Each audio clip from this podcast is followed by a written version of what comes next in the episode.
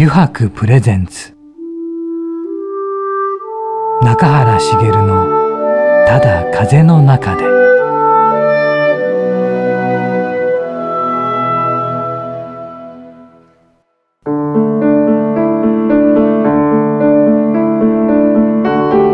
皆さんこんにちは。声優の中原茂です。油白プレゼンツ中原茂の「ただ風の中で」えー、今週もですね横浜駅から徒歩10分ほどのところにあります油白横浜本店ショールームよりお送りしていきます、えー、さて今週なんですがあれ？中垣君なんか見つかっちゃいました。オープニングから喋る気満々でいるみたいだけど、はい、何かあったかね、えー、何かあったんです。何があったの？というのはですね、うん、あの先週の放送でですね、うんうんうん、えー、12月3日に、うん、あのとあるアーティストのコラボ、あったあった、うんえー、ネズミちゃんコラボ商品ですね。その件に対して、うん、えー、謝罪しに参りました。な何何何があった急もうもう謝罪。何何に対して？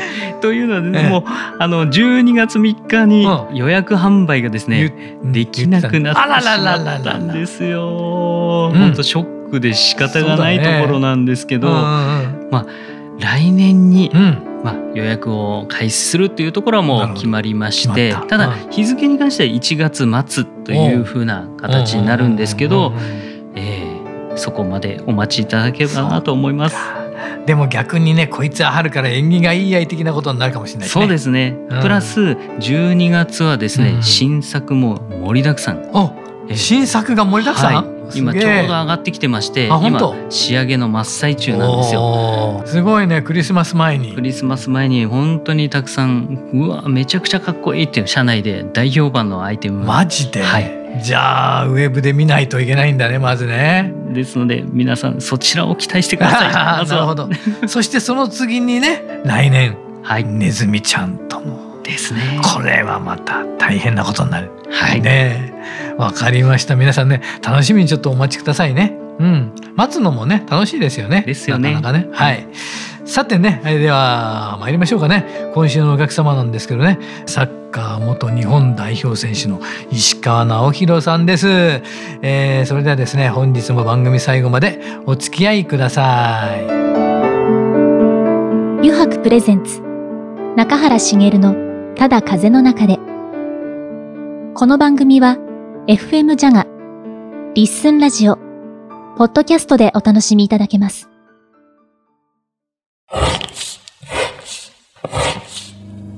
油白の革製品は日常品でありながら小さなアート作品である。日々の暮らしに彩りを。レザーブランド油白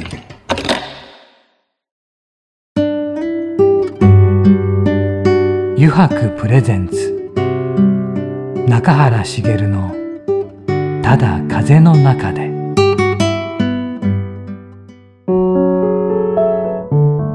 油白プレゼンツ中原茂の「ただ風の中で」さて今週のお客様なんですが中垣くんはい、やっぱり中垣君お知り合いになったってことなんだよね。そうですそうです。そうだよね。えー、ありがたいことに。ありがたいことに。はい、ここはどこで？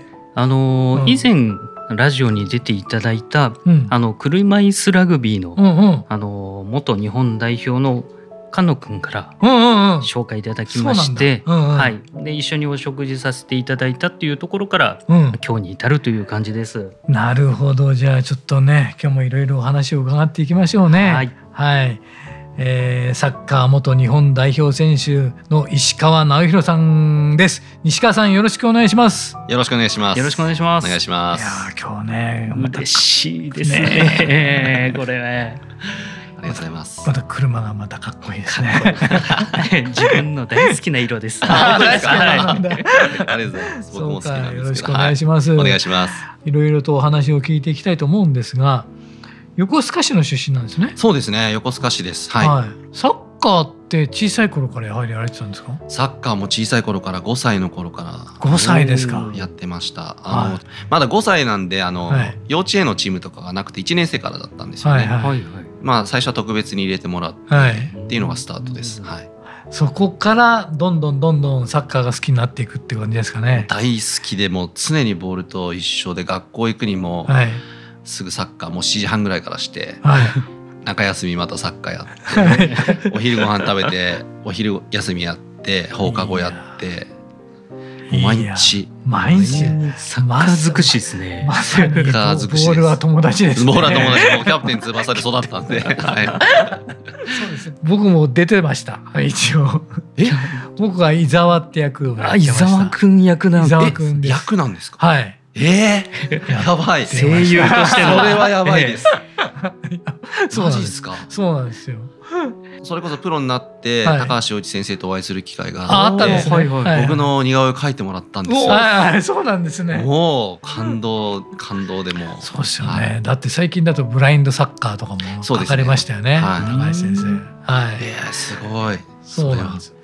そしてですね、最初に行ったチームっていうのが横浜 F・ マリノス。まさにそうです、ね、えっと、僕はその小学校6年生の時に J リーグが開幕をして、はい、はい、でちょうどあの開幕はベルディとマリノスの開幕戦で、はい。はい。えー、川淵三郎当時チアマンが挨拶をして、はい、こう J リーグキングがぐにょぎにょぎにょぎって出てきて できらびやかなこうレーザー光線の中で、ね、すごかったですよね、はい、ちょうど僕がスタジアムに、スタジアムにいたんですよ、はい。はい、いたんですね。はいはいはい。で、まあ、マリノスのえっ、ー、と友人があの、はい、同じ小学生でマリノスのチームに入ってる友人がいたんですけど、はいはい、まあ、彼と一緒に見に行って、はい、でマリノスの方応援してたんですよ。で前半マイヤーっていうベルディの選手にズドーンって決められた、そっちのゴール裏にいたんですけど、へえそれはすごいですね、まあ、だからそういう部分も含めて、まあ、自分の地域横須賀なんで、まあ、マリノス横浜にあるし、まあ、単純に考えてもうプロになりたいから、マリノスのジュニアユース中学生のチームを受けてテストを受けて、はい。はい、でそこでまあなんとか合格をしてなるほど。で中学高校マリノスユースで、はい、トップチームっていうことで、はい、すごいですね。それで最初に出た試合とかって覚えてますか？もちろん覚えてます。えっ、ー、と18歳の4月、はい、まだ高校卒業し間もない時です、はいはい、あの鹿島アントラーズとの試合で、はいえー、国立競技場だったんですよ。あデビューが国立競技場ですかすごいですね。だから自分が夢から目標にと 変わった6年後ですね。はあ、たった6年で。たったまあでも振り返ってみたらそうですね。6年それもデビューが国立競技場って、いやしびれましたね本当。しびれましたか。緊張感も全然初出場だったんですけどなくて。はい、はいあのー、まああの辺に自分見てたなってこうスタンドを見上げて、はいはいはい、ピッチ入っていったのは今でも覚えてますし、はい、まあ、試合の内容も、まあ、試合は結果的に3対2で勝ったんですけど、はいはい、当時ビスマルクっていう選手がいたんですよ。あビスマルクいましたね。で僕が出たポジションが実はボランチって守備的ミッドフィルダーで、はいはい、お前はとにかくビスマルクだけついてろって言われたんですあなるほど。当時の監督に。マンツーマンですね。マンツーマンでもうそれしか自分は仕事しなくていいと思ってたんで、はいはいはい、とにかくついてって、はい、でコーナーキックにビスマルクがボール蹴り行った時に僕どうしようって。なるほど。そうですね。焦ったのは覚えてます。焦った、確かに、はい、コーナーキックで。どうしたらいいんだっておどおどしてたのは覚えてます、はい。そうですか、ね、感慨深かったですね。自分が憧れたビーチに今自分が立って、あこんな景色なんだっていう。思ったよりそのスタジアムの試合のこう見てる側だと、すんごいでっかいスタジアムだなって印象なんですけど、い。ざ中にこうあのピッチ立ってみると、案外なんかそんなこう大きさを大きい大きいんですけど、なんか自分が観客席で見てる以上の大きさには感じなかったですね。なんか意外にこうコンパクトだなみたいな。落ち着いてたってことですよね。落ち着いてましたね。はい、えー、ちゃんと判断ができたそうですね。でもそれも良かったんでしょうね。ですね。ビスマルクの時だけビスマルクだけ見てろと。いやですね。でも確かにそうですよね。仕事をさせないことがね、仕事させない。ただもうテレビで見ていた人ですから、周りにいる人たちはみんなそうですから。はい、そうですね。いやだからもうまあマリノス当時いたのはもう亡くなられましたけど、松田直樹さんとか、川口義勝さん。はい。でまあ今現役ですけど中村俊輔さん、はいはいまあ、そうそうたるメンバーが日本代表。メンバーですね。その中でまあ自分が高校卒業してすぐに入って、はい。まあ、試合をするっていう感覚がなんかどうしてもその現実的じゃなくて、はいはい、でも現実なんだなっていう、はい、でやっぱりその練習もレベル高いし、はい、でやっぱ厳しい世界の中に入ったなっていうので練習でもバチバチくるしミスしようもんならもう下手くそがクソガキって言われるし、えー、本当ですかもうだから練習行くのが本当怖くて。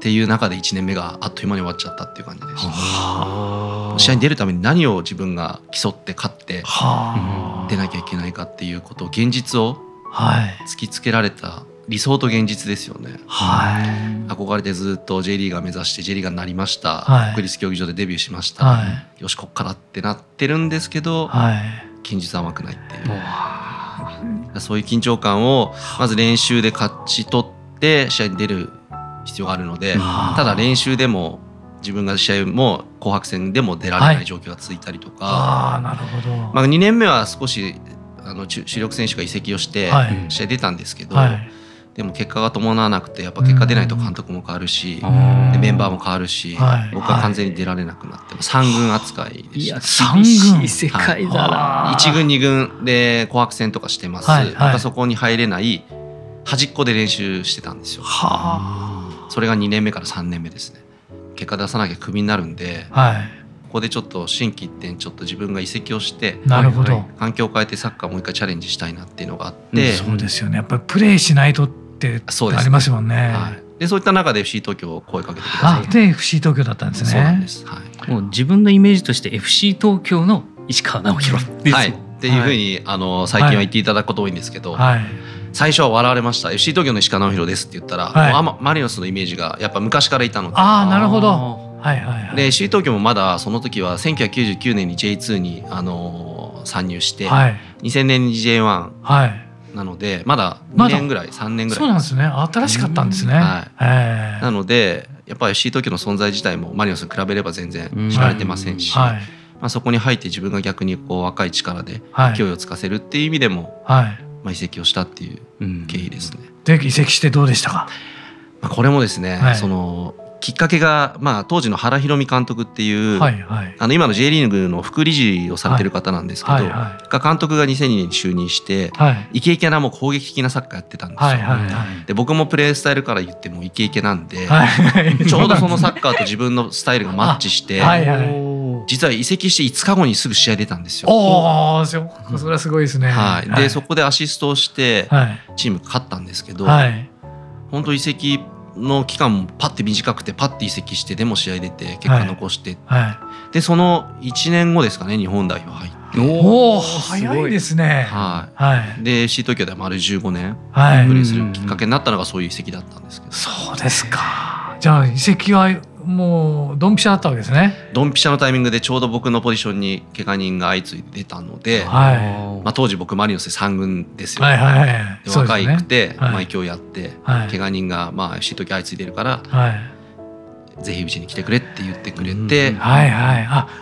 あのよく今の笑い話なんですけど、はい、今来たら使っちゃうからって言われたんですよ。そういう、ね、はい、そういうかあの監督で。そういう監督なんですね。はい、面白いな。で本当に行ったら使っちゃったと。そうなんです。だから今考えたら使っちゃうって言われて行って使われなかったらどうしてだか、でもそれぐらい考えられないぐらいもう僕がチャンスがあれば、はい、はいはいそうですね。そのチャンスをつかむ。もう藁をも掴むようなって感じですよね。もう必死でした。本当にこう上向き。上向きですね。いい流れが来たんですね。でもいい流れが来た中でも怪我をされてしまうそうなんですよ。ですよね。ちょうど2000 A 代表入って翌年、その翌年にアテネオリンピック出場して、はい、で日本代表にまあカテゴリーサッカーだと23歳以下のオリンピック代表になれるんで、それが終わるともうフル代表 A 代表、年齢制限問わずにやっぱ入っていかなくちゃいけないですし、で FC 東京でもまあ試合に出続けていたので。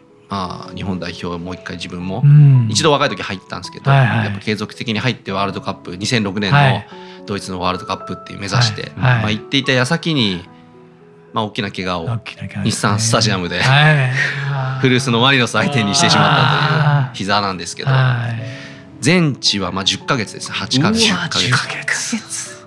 人体前十字靭帯という、まあ、結構時間かかる怪我です。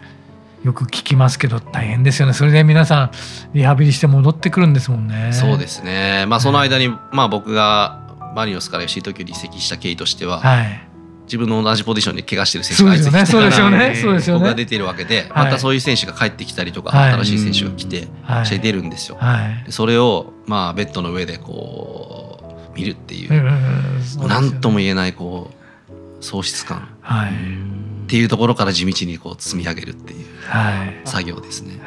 はい、で直して。そうですね直して10か月後、復帰したんですけど、はい、まあリハビリはもうめちゃくちゃ辛かったですね。朝から晩まで。で筋トレして走って吐きながら走って 吐きながら走って、えー、足なんかもこうよく階段とか登って乳酸が溜まってじわじわくるじゃないですか、はいはいはい、もうあれがじわじわじわってもう常にあるようなトレーニングばっかりもして、はいはい、もう振り返りたくないぐらいですけど。まあでもそうやって乗り越えると、はい、自分の体がなんていうんですかね。膝は元に戻らないですけど、はいはい、マインド的にもあとは体的にもやっぱりなんかバージョンアップしてる感じがして。はい。でその後、まあちょっと数年してですけど、はい、まあ、一番自分が調子が良くなった2009年に、はい、J リーグのその得点王争いをするような状況まで行って代表にも復帰したんですよ。はいはい、あそうなんですね。得点王争いですか。そうですね。得点王争いを当時前田良一という、はい、まあ今はもう引退しましたけど、僕と同い年で、あの日本代表にも入っていた選手と得点王争いを日本人でしていたんですよ。はいはい。で結果的に前田良一が得点王になったんですけど僕はあのその途中でまた怪我しちゃうんですよ。はい、あそうなんですか。今度は逆足のその前十字靭帯をやるっていう。えーそうかまた大きな怪我を。いろいろあるんです。ねだからその、えーと、僕が目指して2006年は怪我でダメでした、はい、ワールドカップ、はい、2010年次南アフリカと思って、代表も2009年に復帰しました、って言ってた矢先に怪我してまた南アフリカもダメでしたね、はい、ちょうどのその舞台に立てそうな時に2回続けて、ね、そうですね。まあそれも怪我もやっぱり実力のうちじゃないですけどまあ自分でまあプレーを選択して怪我してしまったので怪我させられたわけではないので。まあなるほど、まあ、それはもう全然後悔はないんですけど、はいはいはい。でまたそこでまたリハビリが始まるんですね。そうですね。そうですね。リハビリをしてまた復帰をして、えー、でまた日本代表復帰するんですよ。そのだから2回ともまた復帰するのはすごいですね、日本代表に。当時は一番最初入った時は、日本代表はジーコ監督、はいはい、でその後復帰して、えっと、監督だったのが岡田監督。岡田監督はい、はい、でそこでも怪我してダメで、はい、その後はザッケロニ。あザッケロニ監督。の時に復帰をして。はい。はい、でもまあそこはもう30超えてるぐらいだったので、はいはい、そこから定着化できずに、はい、でその後もやっぱりえーと、と34歳の時かな、はい、もう一回左膝の前十字あるんですよ。うわうわしか言葉がないですね。でも引退も考えたんですけど、はい、最後やっぱ自分がピッチ立って躍動してる姿を見せてやっぱ引退したいかったん。で、はい、まあリハビリ2年半かかったんですけど。うわ3回目やって2年半、はい、すごいですね、まあ、だから復帰即引退ああなるほど。でもピッチには立って。立ちました、はい、立ってその姿を見せて。そうですね。それが36歳の時でした。その気持ちがすごいですね。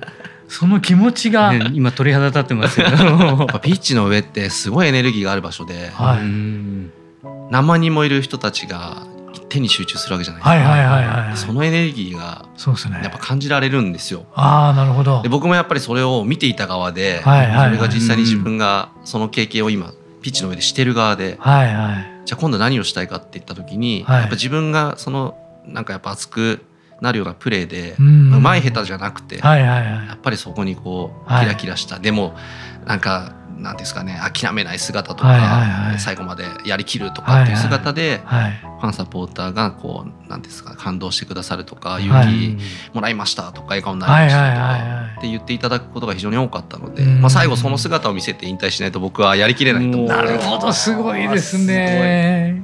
い。やありがとうございます。まあなんか時間がちょっと来てしまったんですけど、はい、なんかすごい、えー、時間ですか？ちょっと延長しましょう いろいろ話しちゃいましたけどこれまた次週ね、はい、ちょっとまだ全然聞かなきゃいけない話が いっぱい残ってるんですけども、はい、まあでもねちょっと今回はこういうことで。ね、はい、石川さん実はこの後ですね9時やろうぜっていうコーナーがありまして、はい、ちょっと昭和テイストなんですけど9時に書いたものを答えていただくと石川さんわかりました。そのコーナーもぜひ一緒にお付き合い願えませんでしょうか？もちろんです。ではよろしくお願いいたします、よろしくお願いいたします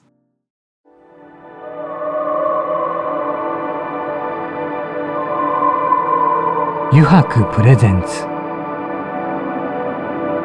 中原茂の「ただ風の中で」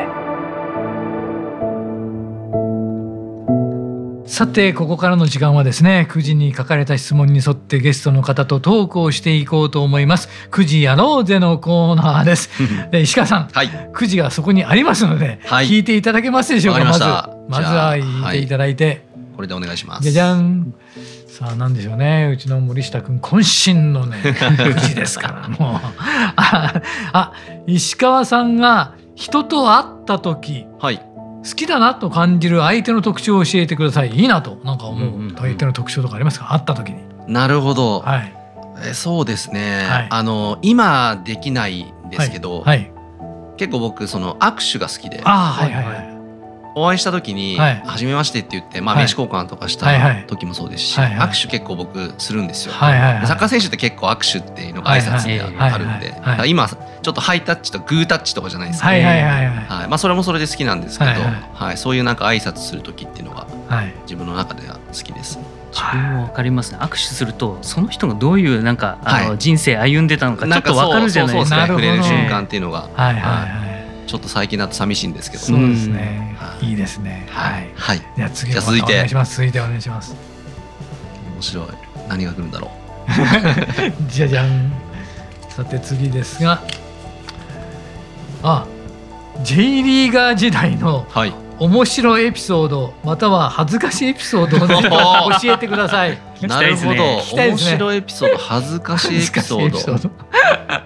ああそうですね。まあ一番本当それこそ僕がさっきの話で言うと、2年半リハビリをして復帰をして、実はその FC 東京はその J リーグの、えっと、J1 のチームと、あと若手中心の J3 っていうカテゴリーのチームがあってですね、2試合連続で僕出たんですよ。2日、12月2日3日で、で12月の3日にその J3 って若手主体のチームに僕、オーバーエイジで出場したんですけど、はい。23歳以下しか本当は出られないんですけど、その枠がオーバーエイジだったので出て、でそれをアシストで終えて試合も勝ったんですよ。で勝ったんですけど、アシストして、はえ1点決められたんですけど2対1でも勝ってる状況で、早くも笛を鳴らしてほしかったんですよねレフェリーに。まあ時間来ないとなんないんですけど。でそこでだけ集中してたんで、ピーって音が鳴った瞬間僕一人でガッツポーズして「あこれで終わった」ってこう、喜んだんですけど、実はその笛は 試合終了の笛じゃなくて。あのラインを割った。だから僕一人で浸ってたんですよ。ぐーってこう握り拳おかしいな。あどうしたの終わ終わってないかな。うわこれ恥ずかしいとそれが選手として一番最後でちょっと恥ずかしかった。エピソード。ですねありますねそういうのってねなんかね、はい、なんかあとアディショナルタイムあと何何秒ですとか言うときに、はい、なんかまた笛が鳴ったりしてあれこの笛は何だろう終わったのかって、はい、その感覚で自分もガッツポーズしちゃって ありがとうございます。じゃあ続けてお願いします、はい、じゃあお願いします。はい。紛らわしいですよねなんか。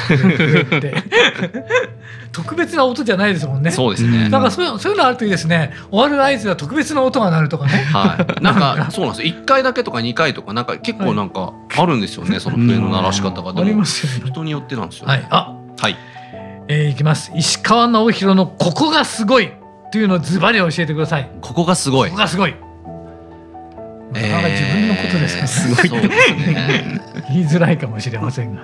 あのいろんなピンチはあったんですよ、正直、ギリギリサッカーできるかできないかもそうだし、自分がそのプロになれるかなれないかっていう、はいまあ、いろんなピンチあったんですけど、はい、あのピンチをチャンスと、うん、うんこう言い換えることができてそれを体現できることができる。できることが自分の中ではそれは素晴らしい、ね、だから何でも来いと、はい思います。あのメンタル的には相当打たれ強いと。だからこそ2年半のリハビリができたわけですね。そうですそうです。あれ超えたんで怖いもんないなっていうのは正直。でもそういうマインドじゃないとできませんもんね。そうですね。ね。もうもうやっぱり考えて自分で悩むんですけど、悩んでる時間があるんだったら、切り替えて自分が次の、まあ、起きてし,、ね、しまったことは仕方のないことなんで、次に向かってっていくマインドは多分自分の中では強い方かなと思います。素晴らしい。いいですね。ありがとうございます。はい、じゃあ次お願いします。はい、そうじゃないとね。はい。やっぱり一流の人はそうじゃないと、ね、そんなリハビリなんか続けられないよね。そうですね。いきます。はい、行きました。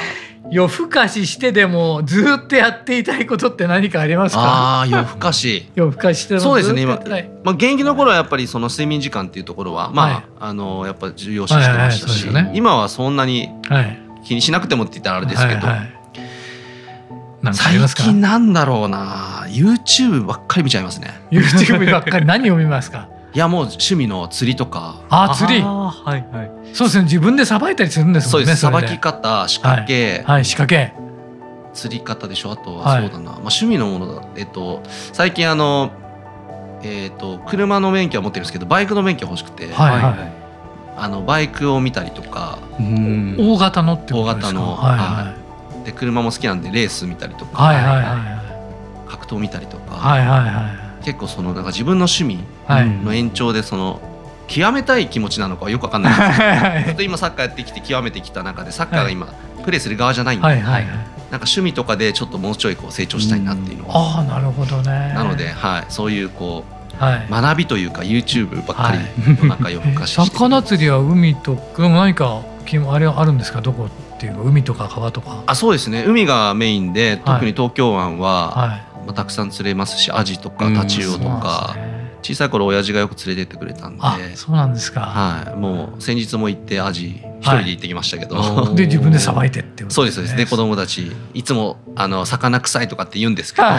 でも料理してあの作ってあげると、パクパク美味しく食べてくれるはい、いいですねいいですね、まあ、食育も含めてっていう、えー、はい、いいですね。はい。はい、はい。あはい、じゃあクジラローズのコーナーもいろいろね語っていただきましてありがとうございました。またですねえー、次週もですね、はい、ぜひお願いしたいんですがよろしいですか？もちろんです。はい、えー、では今回のゲストはですね、えー、サッカー元日本代表選手の石川直弘さんでした。また来週もよろしくお願いいたします。はいよろしくお願いいたします。ありがとうございました。ありがとうございました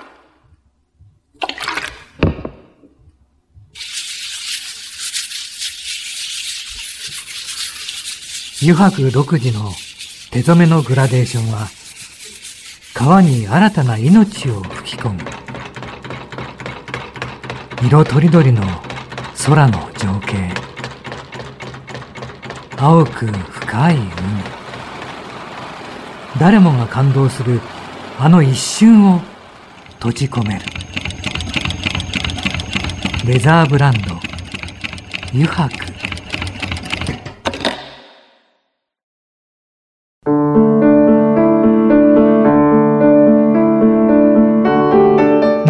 茂がお送りしてきました。余白プレゼンツ。中原茂のただ風の中で。そろそろエンディングのお時間です。さてね今週はいかがでしたでしょうかね。石川選手のいろんな話聞けましたのはねやっぱ趣味の話も面白かったですよね。そう魚釣ってるとまたねそのさばきたくもなってくるってもうこうこのぐらい好きになるといいなって思いますよね。潮風に吹かれてそうか船に乗ってもいいのかななんて思いますがね。はい。またね次週ねあの今日 聞かなきゃいけない大切な話も聞けなかったので 来週またね聞きたいと思いますので、ね、皆さんも楽しみに待っていてください。はい。それではまた来週この時間にお会いしましょう。油白プレゼンツ中原茂のただ風の中で。お相手は声優の中原茂でした。